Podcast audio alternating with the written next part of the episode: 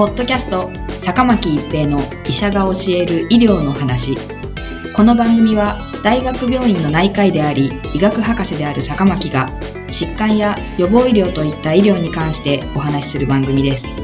それでは今回の番組をお楽しみください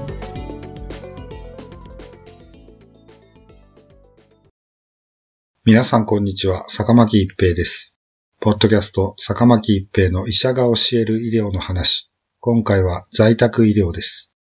2025年に向けた地域医療構想では、日本全体の病床数が減り、特に急性期病床が減るため、高齢者の方の医療は病院の、特に急性期病床から慢性期病床へ、そしてさらに在宅へとシフトしていくことが考えられます。その場合、一番の問題は、訪問診療や訪問看護、訪問介護の問題ではなく、ご家庭で誰が介護するのかという問題です。ご夫婦ともに仕事を持つ家庭が多い現代では、介護が必要な高齢者の方が家に帰るためには、お嫁さんを中心としたどなたかが仕事を辞めるか、経済的な負担が必要になります。このことは今後の日本の医療を考える上で大きな問題です。しかし、今後、訪問診療、在宅医療の需要が増えることは確実です。患者さんの治療経過を考える際に、キュアとケアという言葉があります。キュアは疾患を医療技術をもって治すことであり、ケアは精神的、社会的なことを含め、全人的に対応することだと言えます。お一人の疾患の経過を考えれば、初期の急性期にはほとんどの医療はキュアであり、経過で慢性期になっていくにつれ、ケアの割合が高くなります。慢性疾患をご自宅で対応することが多い在宅医療では、そのほとんどの医療がケアに近いものとなります。在宅で療養する最大の長所は、住み慣れた環境で生活ができるということにあります。病院は積極的に治療をする場所であり、他の入院患者さんとの共同生活として様々な制限があります。施設に入所する場合も知らない場所、知らない人たちに囲まれた生活となります。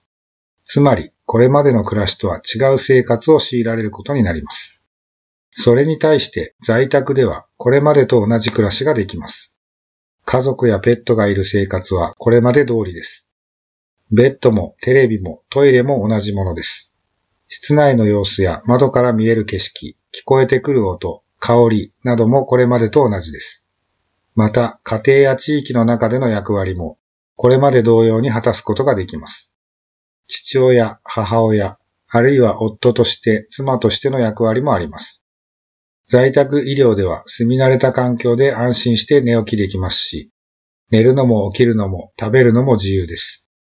病院では眠れなかった方も自宅に帰ると睡眠がしっかり取れるようになる場合もありますし、食欲不振だった方も好きなものを食べられるようになることもあります。しかし一方、在宅医療では急変した時が心配という方もおられるでしょう。病院であればナースコールを押せばものの数分で看護師が駆けつけてくれます。しかし在宅ではそれは不可能なことですので、それなりの準備と意識も必要です。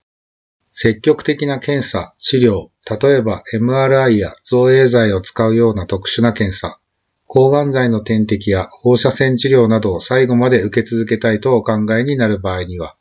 在宅では対応や治療の継続が困難な場合もあります。在宅で可能な検査や治療は病院とは異なり、どうしても制限されたものとなります。このように在宅医療、訪問診療にはメリット、デメリットがありますが、現在でも重要視されており、診療報酬が高く設定されています。訪問診療する診療所、在宅診療支援診療所と言いますが、機能強化型の在宅診療支援診療所では、診療報酬が高く設定されています。しかし、積極的に訪問診療をしようとする医師は今のところそう多くはありません。訪問診療で高い診療報酬を得ようとすると、常勤医師が3名以上、緊急往診実績が年に10件以上、在宅見取り実績が年に4件以上の条件が必要です。これに加えて24時間365日の対応が必要です。拘束時間が長くなることで二の足を踏むのです。診療所の単位で3人の医師を確保することは困難ですので、別々の医療施設が手を組んでも良いのですが、収益の分配や休みをどのように取るのかを決定するのが困難なため、訪問診療の組織づくりは簡単ではありません。しかしながら2025年の地域医療構想を考えれば、在宅医療、訪問診療は各地域に整備されなければいけない医療の一つです。ポッドキャスト、坂巻一平の医者が教える医療の話。今回は在宅医療でした。ありがとうございました。ポッドキャスト、坂巻一平の医者が教える医療の話。今回の番組はいかがでしたか？次回の番組もお楽しみに。